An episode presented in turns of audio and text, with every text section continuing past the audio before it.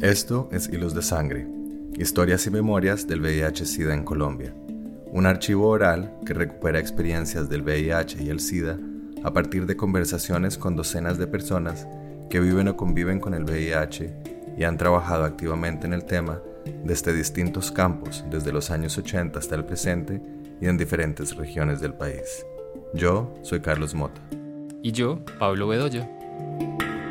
En esta sesión escuchamos a Miguel Ángel Rojas, emblemático artista radicado en Bogotá, quien muy tempranamente abordó el VIH como tema en algunas de sus obras.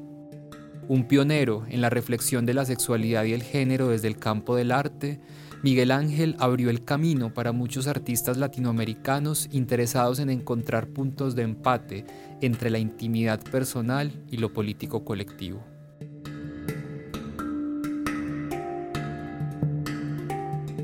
Yo soy eh, Miguel Ángel Rojas, artista colombiano, trabajado casi medio siglo en el arte nacional y pues mi relación con, con, aquella pandemia, con el VIH, empieza con, con el origen de, la, del, de los contagios aquí en Colombia. No, eh, no conocí la, la primera persona que estuvo contagiada, pero, pero sí unos amigos muy cercanos lo conocieron. Fue una persona, eh, parece que era una, un azafato, que pues tomó el, el SIDA en, San Francisco o en Nueva York y lo, y lo trajo a Colombia. Yo y, y, él murió, no, yo no lo conocí. Después, eh, la segunda persona que murió sí la conocí y era un muchacho de Cartagena que en, alguna, en unas vacaciones yo fui con otro artista a pasar una semana allá y en la playa conocimos dos, dos muchachos que eran primos, uno vivía en Bogotá y otro era cartagenero. Fuimos, eh, tuvimos un afer con ellos durante ese periodo y luego yo dejé de verlos a un tiempo. Uno de ellos, el, el cartagenero, vino a estudiar diseño a la Universidad Tadeo y ahí ya empezó a sonar eh, el, tema del SIDA. Él, conoció a un director de teatro, que no voy a decir su nombre, y, fueron, fueron compañeros hasta que ese muchacho murió. ¿no? Eh, su, pareja, que era este director, también se contagió, pero él hasta el momento sobrevivió. ¿no? Ese muchacho sí murió. Entonces, las primeras noticias de la de, la, de la pandemia, hablaban de, de, una, ni siquiera se conocía el nombre todavía, entonces le, hablaban de, de, una black clap, que era como gonorrea negra, ¿no? lo llamaban así. ¿no? Y, claro, eh, yo estuve entonces, bueno, yo fui en el 79 a Nueva York a hacer una, una exposición y todo estaba muy normal y afortunadamente, pues yo, joven, ¿no? participé pues, de, de, sitios, fui a sitios, a discotecas, a, a, turcos, ¿no? Y pues en ese momento no estaba, no estaba extendida la, la, epidemia. Luego, cuando, cuando regresé a Nueva York nuevamente en el 85, pues ya se sabía, ya se conocía, ¿no? Y se sabía que era una enfermedad de, de propagación sexual y pues yo tuve mucho cuidado, ¿no? Ya habían cerrado, por ejemplo, todas las zonas de, encuentros en la 42, que era un sitio muy conocido, y mm, entonces me escapé pues, de, contraer el contagio allí. Eh, en el, pero antes de eso yo fui en el 82 nuevamente, en el 80, perdón, en una excursión que, eh, que, que, hizo el Museo de Arte Moderno para ver Picasso, la gran retrospectiva en el MoMA, y yo fui con, con un amigo, ¿no? Eh, que, que, se quedó, ¿no? Él, él fue a, ver, a, ver, Picasso, quedó encantado con Nueva York, creo que regresó y se quedó a vivir sin, sin visa y desafortunadamente este, él se contagió y también fue otra de las víctimas más cercanas a mí.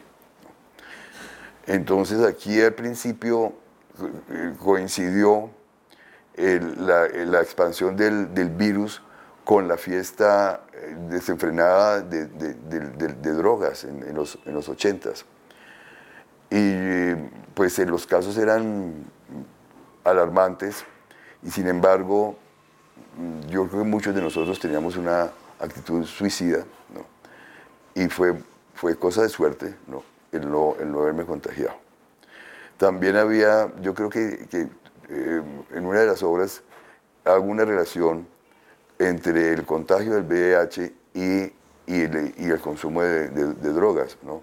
Porque ahí se perdían toda, toda clase de inhibiciones, todas las inhibiciones se, perdían y por eso se extendió tan, tan rápido y no solamente en, eh, sucedió, sucedieron muertes de, pues, iban sucediendo muertes de, provocadas por el virus, sino también eh, esta fiesta llevaba a, que la gente buscara parejas ocasionales y, y muchos de ellos había muchos de ellos seguramente eran militares porque la oferta en ese momento que era una Bogotá estaba desenfrenada, claro, todo el mundo consumiendo y la oferta de prostitución masculina de, de soldados que salían los, los domingos de, sus, reclusiones era impresionante. Uno, uno, caminaba por la séptima, habían 200 soldados exhibiéndose, ¿no? ofreciéndose. ¿no? Y creo que muchos de ellos, es muy probable que fueron los, ahí estaban escondidos algunos asesinos, y empezaron a darse unas muertes en, los, en, las, en, las, en las casas por, de los gente conocida, pero eso era cada semana que mataron a tal, que mataron a tal. Y era, pues, eh, en medio de la, fiesta, la gente se llevaba a estos muchachos y seguramente que había casi que, yo estoy seguro que no era, que era una cosa bastante organizada como de una banda, ¿no? Que se escudaba en la... Eh, en la, en la, vulnerabilidad y también en, la, en, lo inmoral que para ellos era el comportamiento gay. Entonces yo creo que mataban eh, como haciendo una limpieza sencillamente. Y algunos se ensañaban con, las víctimas horribles, horribles. De, esta, de esta situación sale Paquita, que es una obra que hice con reducciones tomadas con, sí, con fotografías, una secuencia fotográfica tomada a través de un orificio en un baño del Teatro Mogador, en donde capturé un encuentro entre dos, dos muchachos en, seis episodios y más adelante agregué otro, otra foto de otro personaje que también capturaba a través de ese mismo, en ese mismo sitio. Estas, eh, estas fotografías yo las reduje porque siempre me ha gustado experimentar y en el cuarto oscuro ya había hecho revelados parciales y, y descubrí que, que, la, la, ampliadora, que era una ampliadora barata, ¿no?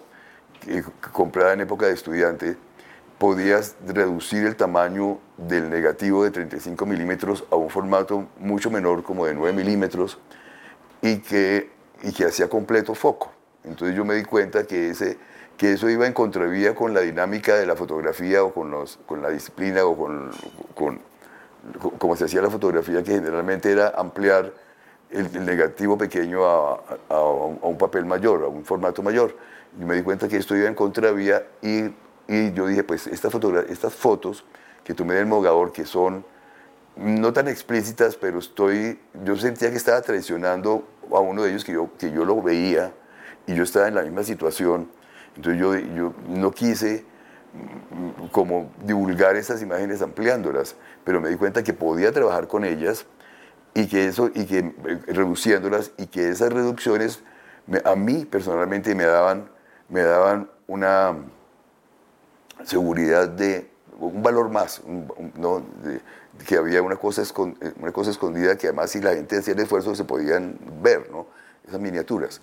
Entonces la primera obra que hice con estas reducciones eran, fueron unos dibujos infantiles que tenían doble lectura. Entonces eran, yo le pedí a mis sobrinas que me hicieran, eh, fue en la última Bienal de Medellín y antes de irme, les, yo me llevé las reducciones en un bolsillo y le pedí a mis sobrinas que me hicieran, uno, que eran niñas, que me hicieran un dibujo de un árbol, de, un, de, una, de una casita, de un gato, etcétera, etcétera. Yo me fui con estos dibujos y allá los repliqué en las paredes de la parte que me dieron a mí, que eran dos, dos paredes grandes y, las hice con puntos, con, líneas punteadas, con estas reducciones, y la gente entendió muy bien que eso era, que había una doble lectura y que había una cosa que relacionaba una imagen ingenua con, con una situación muchísimo más fuerte. ¿no?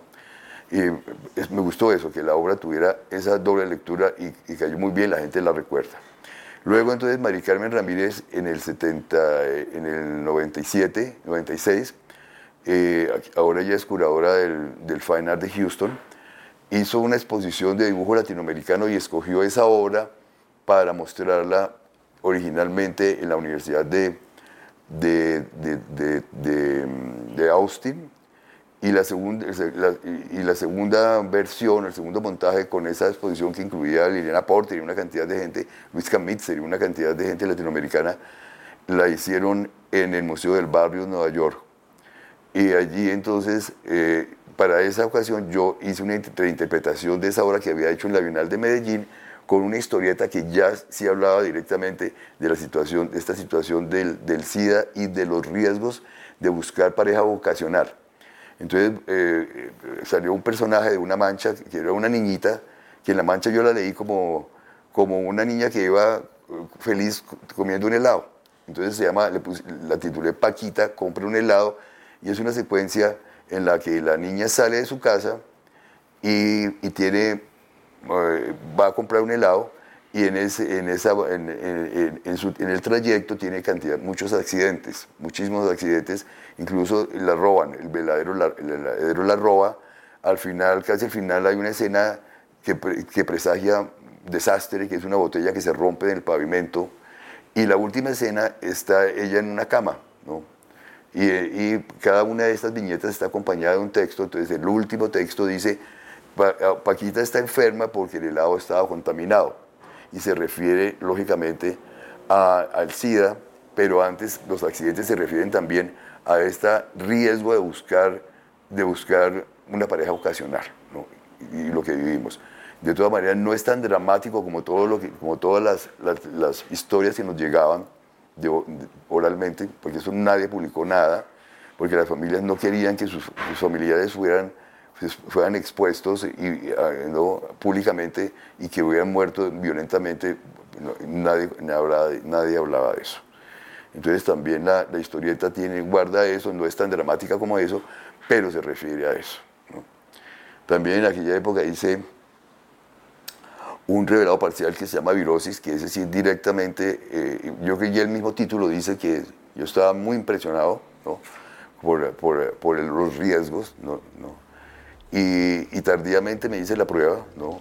Yo dejé pasar un tiempo porque estaba muerto del susto. Y cuando, pues, cuando el resultado, me hice la prueba, el resultado fue negativo, pues eso fue un festejo tremendo, ¿no?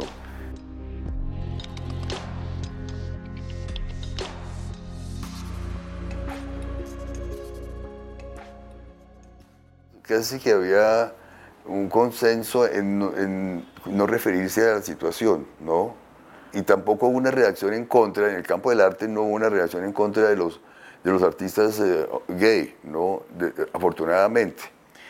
Pero sí, sí, porque creo que, que, habría que hablar de, de la calidad humana del, del, grupo, del grupo de, la gente de la cultura, ¿no? y sobre todo de, los, de la gente que trabaja las artes visuales, ¿no? que es como la misma clase de gente que tiene a pesar de que hay muchos celos y hay también hay mucha intriga y muchas pasiones bajas, también hay, yo creo que es un grupo que es muy humano, ¿no? Y, que, que, es inclusivo, no acepta, acepta todo. Y hubo artistas, un artista muy famoso que, todos sabíamos que estaba enfermo y, y pues, pues en todas las reuniones era muy bien aceptado, ¿no? sin ningún problema pero llegó un momento en que, en que él empezó ya a, destruirse, a descomponerse, y, en, una en una comida, estábamos en una comida y a él se le cayó un diente, increíble, ¿no? Estaba comiendo, se le cayó un, diente en la mesa, ¿no? Y después de eso, ya más adelante, ya se, se, recluyó y murió.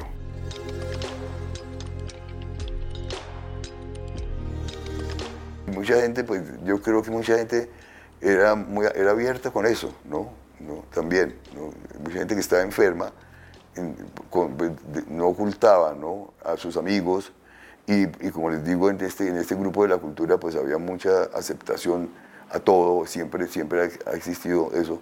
Entonces hay mucha calidad humana y, no, no, hubo rechazo drástico, porque el rechazo se sintió en el, ámbito común y corriente, e incluso, incluso con, con, tintes religiosos, ¿no? como un castigo divino.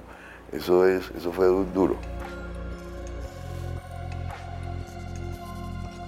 Yo creo que una, de las personas que trabajó soteradamente el tema fue Luis Caballero, ¿no? pero queda claro que desde el principio, ¿no? porque ahí seguramente él era religioso, es muy probable, ¿no? Siendo pues de bogotano y, de, o colombiano y de esa generación, era, era mayor que, era una generación anterior a la mía, yo creo que, que desde un principio había no solamente el deseo, sino también la culpabilidad en la obra de él. ¿no? Y, y, más adelante sí se ve, se ve algo mucho más dramático en la obra de él. Sí. Y también está Lorenzo, ¿no? Lorenzo Jaramillo, que también habló como, como de la rumba, esa misma rumba de que les he hablado, que era, era, era, era riesgosísima, suicida. Y él tiene, tiene unas, unas, unas obras expresionistas en donde uno puede ver que hay una cosa más allá de, de la fiesta, ¿no?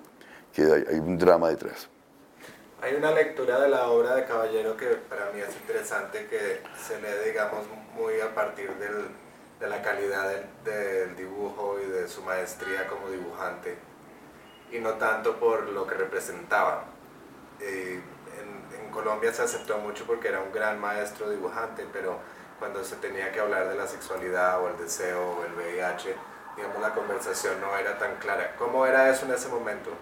en el medio? ¿Se entendía que la obra de Caballero era una obra sexualizada? No, yo creo que la gente no hablaba de esto, no, no hablaba de esto. No, es lo que tú dices, se apreciaba por sus, por sus calidades plásticas, ¿no? Por la belleza del cuerpo, por la, por la composición, etcétera, etcétera. Y más adelante, es, incluso es que esta apreciación que acabo de, dar sobre esa, sobre, esa sobre, sobre la obra de Caballero en general, es una cosa que estoy viendo más ahora, ¿no? Ahora, ¿no? Porque no fue, porque no fue, no, no era explícita, ¿no? Sí, claro que hay unas obras que son abiertamente eróticas, ¿no? Claro que sí. Pero siempre, yo, yo, siempre lo leí como una cosa eh, angustiada, ¿no? Una, una, posición angustiada. Y, sí, en, en, contradicción con la, con la moral religiosa, ¿no? Eso se ve. Y luego más, más con, con el tema del SIDA que él está padeciendo.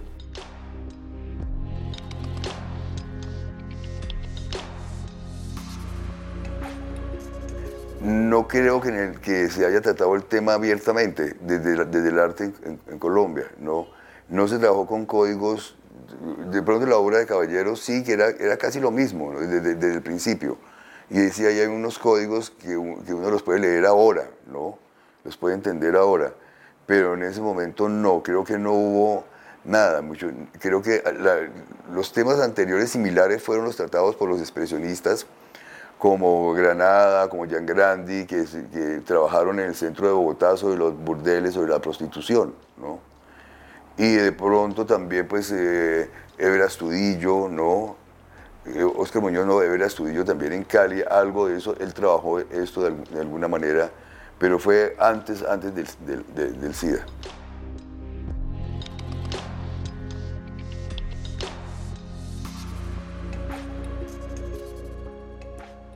Estamos en una, en, un, en una cultura que cada vez más conservadora, ¿no? Incluso, por ejemplo, el David, ¿no?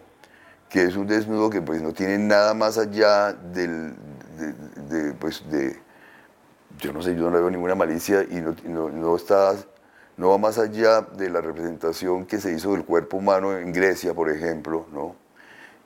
Ahora, por, por ejemplo, en, mi galería de Houston, eh, se, exhibieron hace unos años 12 de estos David, 6 de estos Davides, y alguien, una amiga de mi galerista, le dijo, María te queda muy mal exponer esos desnudos, imagínate, ¿no? en Houston, ¿no? Entonces yo creo que hay, sí, hay una, hay una, una vuelta hacia, hacia, las, hacia las cosas conservadoras, hacia hacia una moral pacata, ¿no? Tremenda.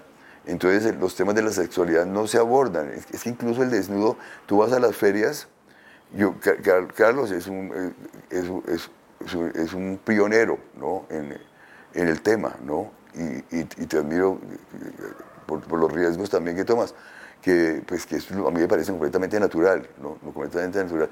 Pero uno va a las ferias de arte y es que tú no ves un desnudo, ¿no? Y no, pues, nunca un desnudo masculino, ni, casi ni, ni, femenino, ¿no? ¿no? Algunos fotógrafos sí lo toman de otra manera, por ejemplo, esta eh, Nan Goldin, ¿no? Nan Goldin se ha metido en los bajos fondos, eh, sí, y yo creo que ella, ella, ella ha trabajado bastante esto, y pues también en Estados Unidos, eh, por ejemplo, pues Mark Y, el que tú dijiste, Bojarovic, ¿no? ¿no?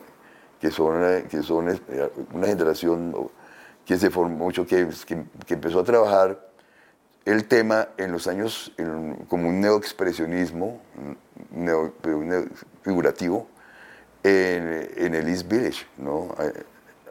Y ahí se, hicieron unas cosas muy, muy interesantes. ¿no? Pero también son fotógrafos que se han, se han olvidado. Por Mapplethorpe que es una maravilla, ¿no? ¿no? Y que fue una, soy también una, una víctima del, del VIH, está olvidado. Y hay otro, Morris Rowe, no sé si lo conozcas, ¿no? Que, que estupendo, que él documentó, él sí es una obra impresionante. Él documentó su enfermedad, ¿no? Era, era casi un símbolo sexual, era bellísimo. Y empezó, a, él pues hizo fotos muy abiertas del, del, del mundo gay, ¿no? Y desnudos, etcétera y luego, eh, cuando, cuando se, se, contagió, empezó a, a, decrecer. ¿no? Se hizo, uno, hizo documentos de todo el proceso de, de, su enfermedad. Eso es muy valioso. Pero también es una, es una figura que debería estar en los museos, ¿no? Y no, y no está, está olvidado, completamente olvidado, porque es que todo el, el mundo se ha vuelto conservador, ¿no? Y, y yo no sé, me parece que que, las, que los grandes pensadores, como por ejemplo Sabater, que, que dijo, y, estoy muy de acuerdo con él, pues, que, que, la sexualidad no tiene nada que ver con, con, eh, con la moral, ¿no? Dijo, es un tema de salud y es perfecto aplicarlo a lo que estamos hablando, ¿no?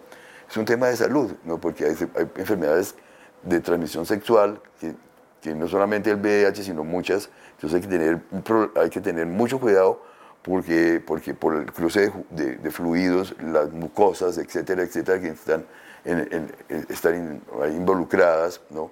pues son, son propicias para, para, los contagios, pero eso no tiene nada que ver con la moral, ni con lo bueno, ni con lo malo, no tiene nada que ver, ¿no? Como dices tú, ¿no? Eh, contra natura, no tiene nada que ver contra natura, no, nada, absolutamente nada en ese momento yo ya estaba buscando otras temáticas, ¿no? Porque yo hice toda la, toda la documentación de los teatros y me encontré con dos, con dos paredes, ¿no? Una que era, que era estar metido en un gueto y la otra era el quedarme, el quedarme siendo, haciendo documentos, ¿no?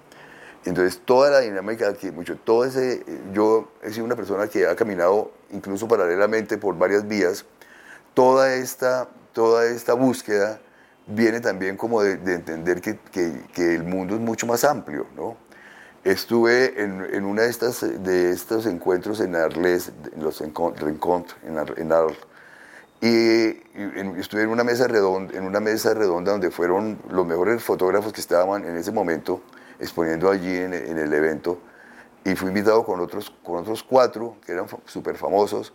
Uno de ellos, creo que es de apellido Hugo, de Hugh, que es, de, que es sudafricano, joven, ¿no? Y entonces yo sí, yo no quería ir, porque yo le tengo mucho temor a esas multitudes y a, esos enfrentamientos, y soy muy cobarde con eso. Entonces yo pedí, me, llamaron, me dijeron, ¿va a ir? Yo dije, sí, pero con la condición de que pongan un traductor, ¿no? Entonces, bueno, entonces eh, dijeron, sí, claro, con, mucho, con gusto. Entonces yo hice, eh, el tema era identidad. Entonces yo escribí una paginita sobre identidad que quedó súper, quedó clarísimo todo.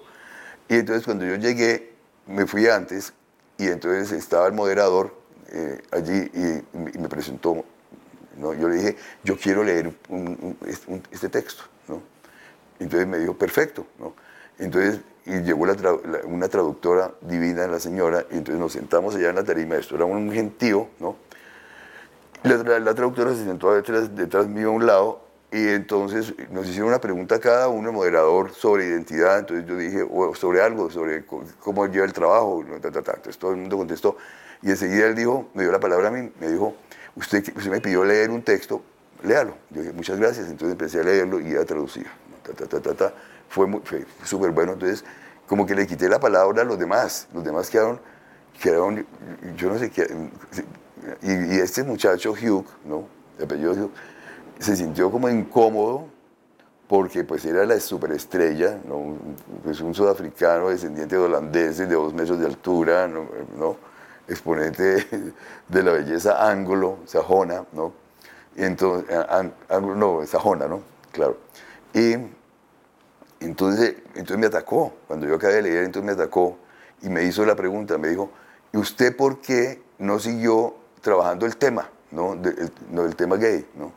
Entonces yo le dije, mire, eh, yo creo que, yo, dije, Colombia tiene, Colombia tiene muchísimas, muchísimas realidades y son importantes eh, abordarlas y, no, y tampoco quiero meterme, yo no quise meterme en un gueto, ¿no? Yo no quise meterme en un gueto, ¿no? Y yo dije, pues, y pensé, si no le pongo punto final a esto, va a seguirme jodiendo. Entonces le dije, y, yo, y también yo creo porque que, que la operación de cambio de sexo debe ser muy dolorosa. Mira, y todo el mundo quedó seco, ¿no? Y todo el mundo, nadie me miraba, ¿no? Eso fue como un bombazo y se acabó la reunión, se acabó, se acabó el evento.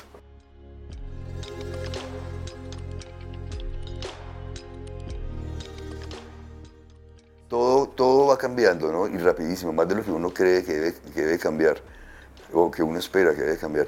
Sí, todo va cambiando y para bien y para mal muchas cosas yo creo que sí, ya ese, ya esa, esa mm, rechazo ¿no? de, la comunidad gay, porque son los portadores del virus, ¿no? Y, ¿no? Y, y, y, ellos están castigados por Dios, eso ha pasado, ¿no? ¿no?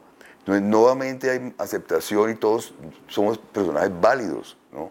No importa la sexualidad, somos personajes válidos en, la cultura, en, el momento, en la sociedad. Y creo que sí ha cambiado muchísimo, ha cambiado mucho eso. Y los, puntos, los, los, sitios de encuentro, lo que pasa es que yo no seguí de pronto como yendo a, tener contacto, yo, yo, tengo más como grupos de amigos que, donde la sexualidad no importa, ¿no? Que es también como, como una consecuencia de lo que les acabo de decir, que yo no me quiero meter en un gueto porque hay una cantidad de códigos que a mí eso sí me molesta. Hay una cantidad de códigos de, de, ropa, de, todo, de lugares, de mucho, y la gente gay no se ve sino con la gente gay, me parece que eso está mal, que para poder lograr aceptación hay que tener contacto con todas, con todos los niveles sociales, ¿no? los niveles sociales y las, y las, las tendencias o las eh, ocupaciones, ¿no? las áreas sociales, ¿no? para, para que uno, para, para, para realmente reafirmarse uno como como una persona valiosa, ¿no? sin importar la orientación sexual, para que nos quiten un sello de, la, cruz de, perdón, la estrella de David.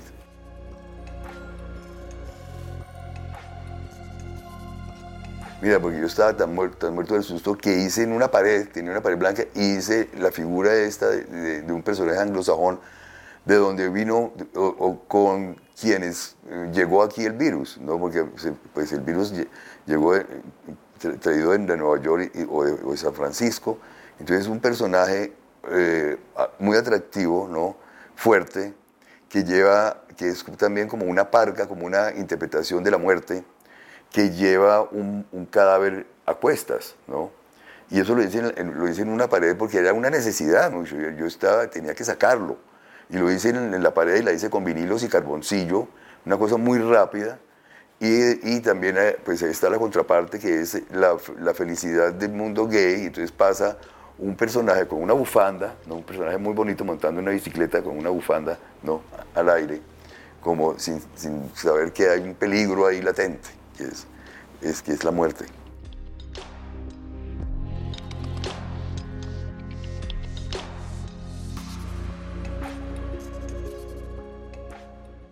Yo creo que en Colombia mm, muchísimos eh, hemos estado cerca de la muerte desde niños. ¿no? Yo recuerdo, pues, eh, nosotros siempre hemos ido, hemos tenido dos lugares, uno en Girardot, otro en Bogotá, ¿no? Y entonces siempre vamos y, venimos, ¿no? Y entonces yo recuerdo que con la, la violencia del Tolima, mis abuelos vivían en una, en, un, en una casa de campo, y los padres de mi, papá, de mi padre, y fuimos solamente una vez a visitar a mi abuela, mi, abuelo ya había muerto, y era, super, era peligrosísimo, porque el Tolima estaba prendido, ¿no? Y porque además es que le estaban robando las tierras a los, a los, a los, a los resguardos, ¿no? Entonces empezaron las, las protestas, ¿no? Y eso viene desde antes de la, muerte de Jorge Elías el Gaitán. Y entonces mi padre iba armado, tenía, una, tenía salvoconducto, me acuerdo, tenía su salvoconducto, tenía, una, tenía una, una pistola que nunca usó. Y cuando viajábamos él llevaba su, pistola siempre, ¿no? que nunca la usó, pero uno estaba en contacto, uno tenía la sensación de que había una cosa peligrosa más allá de la puerta de la casa. ¿no? Entonces yo creo que esa cercanía a la muerte nos, a mí me ha acompañado. Y eso hace que, que, de pronto la, la vida tenga menos valor, yo creo, ¿no? Porque uno está siempre como arriesgándose, ¿no? Y, con el contagio pues, sucedió eso. Muy diferente ahora con el, con el COVID, ¿no? muy diferente. Yo me cuidaba extremadamente, además porque ya soy una persona madura, mayor, pero en un momento yo creo que fui bastante suicida, como muchos fuimos suicidas. Pues no era suicida directamente, pero porque se sabía que había un peligro, ¿no? Lo que pasa es que no se sabía tan, qué tan cerca estaba, ¿no? Eh, pero, sí, pero era la actitud sobre todo con las drogas. Con las drogas sí se perdía toda clase de, precaución, ¿no? Y era tremendo. De pronto uno le importaba el momento nada más, ¿no? Uno no pensaba en el futuro. Eh, fue muy, sí, por eso digo que fue una actitud bastante suicida. Afortunadamente, aquí estoy.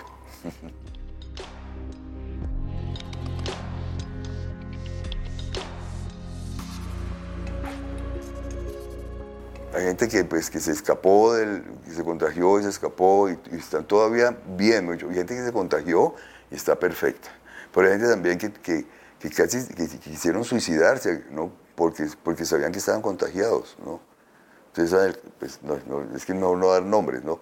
Pues no voy a dar nombres, pero una persona que yo fui a visitar a su casa porque supuestamente estaba muriendo, ¿no? Y, se había, ido, había hecho, hecho, un viaje para suicidarse lejos de Colombia, ¿no? Y pues no lo logró y, está perfecto, está, está eh, trabajando bien, pero esa, como que todas esas experiencias quedaron selladas, Carlos. Solamente ustedes, me parece que es un tema importantísimo que, lo que están haciendo ustedes, sobre todo en este momento en relación con la, con la pandemia del COVID, porque esos fueron temas que estuvieron cancelados por completo. Y yo he dicho cosas que nunca las he dicho, nunca las había dicho. Y, así, estuvo, así fue la gente que estuvo involucrada directamente y la que no estuvo involucrada, pues es mucho más lejano todavía. Entonces el medio, el medio de, la, gente, la gente que disfruta el arte, la que va a los museos, eso no se tocó en un momento, ¿no? Los artistas estaban contaminados, los amigos sabían que, solamente los amigos íntimos sabían que estaba enfermo, ¿no? ¿No? pero no, no el tema no se, tocó, no se tocó hasta ahora, me parece que es una, una revisión histórica muy valiosa lo que están haciendo.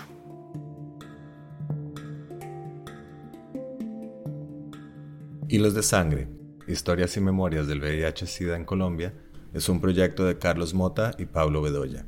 Edición de audios, Juan Camilo Ortiz, con apoyo de Penn Mellon Just Futures Initiative, Museo de Arte Moderno de Bogotá y Grupo de Investigación en Intervención Social, Universidad de Antioquia.